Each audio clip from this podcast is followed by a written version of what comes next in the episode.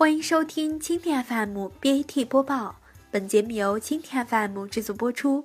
收听更多内容，请收藏订阅本节目，关注蜻蜓 FM 科技频道。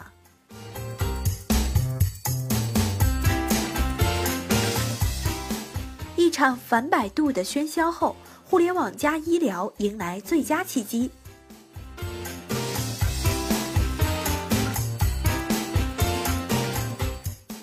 前几日，网友蚂蚁菜在各大社交媒体发帖称道称，他们在百度贴吧经营的“血友病吧”被百度卖掉。此后，虽然百度迅速做出反应，全面停止了相关商业合作，让公众长出一口气，但该事件依旧引发了轩然大波。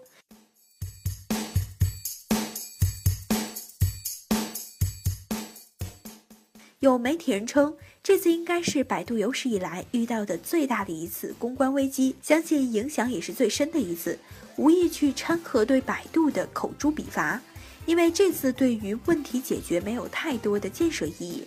其实这样大的危机，IBM、微软、阿里等巨头身上都曾经出现过，无一例外的是，危机成为了推动企业转型、重塑业务布局的最佳契机。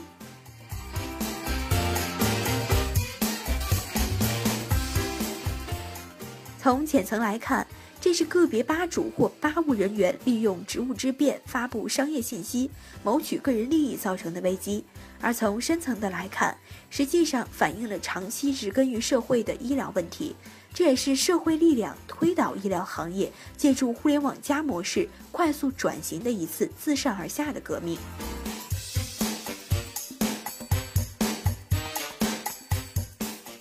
透露所谓的麦巴事件。所谓的麦巴，实际上就是指百度公司在招募贴吧合作伙伴时的相关商业要求。一般来说，合作运营商要有广告公司营业执照、固定的办公场所、业务团队等等。出现了百度麦巴这一事件的原因是复杂多样的。这是恐怕是贴吧十二年后在探索商业化路途上曲折的试错体验。可以肯定的是，这并非百度官方故意纵容，但百度作为平台，一定有监管不严的责任。贴吧目前注册用户超过十亿，月用户活跃度突破了三亿，共拥有一千九百万个主题吧。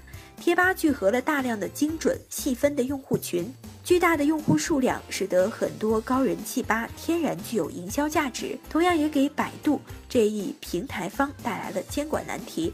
二零一四年，百度启动企业贴吧平台；二零一五年，百度针对贴吧一些垂直和专业领域引入专业机构，以专业机构加吧友的模式加强了贴吧的管理。在这个过程中，出现了诸多的曲折，医疗疾病类贴吧更是如此。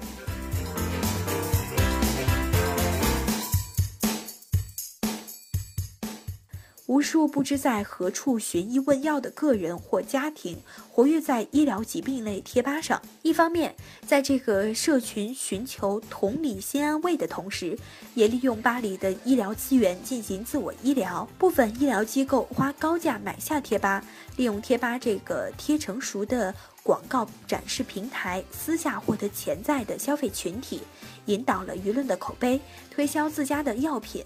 有时甚至私下获取用户信息。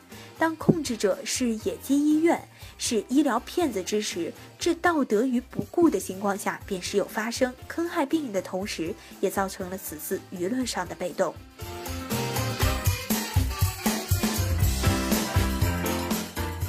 由于病种类八特殊性。百度贴吧在此次事件后，选择医疗疾病类贴吧，选择只与相关疾病领域的专业 NGO 组织进行合作，从官方层面保障了广大吧友的利益。知错能改，善莫大焉。这些天对百度的价值观有着诸多的讨论。实际上，任何商业模式都不能说是完美的。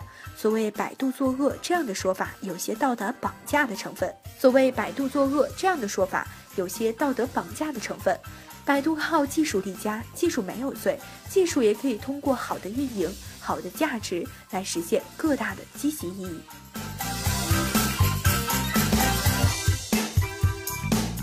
好，以上就是今天的 BAT 播报。